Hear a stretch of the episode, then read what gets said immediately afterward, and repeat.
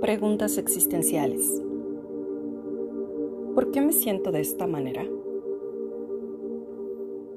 La palabra sentir viene del latín sentire. Originalmente significaba oír. Ahora representa la percepción de todos los sentidos.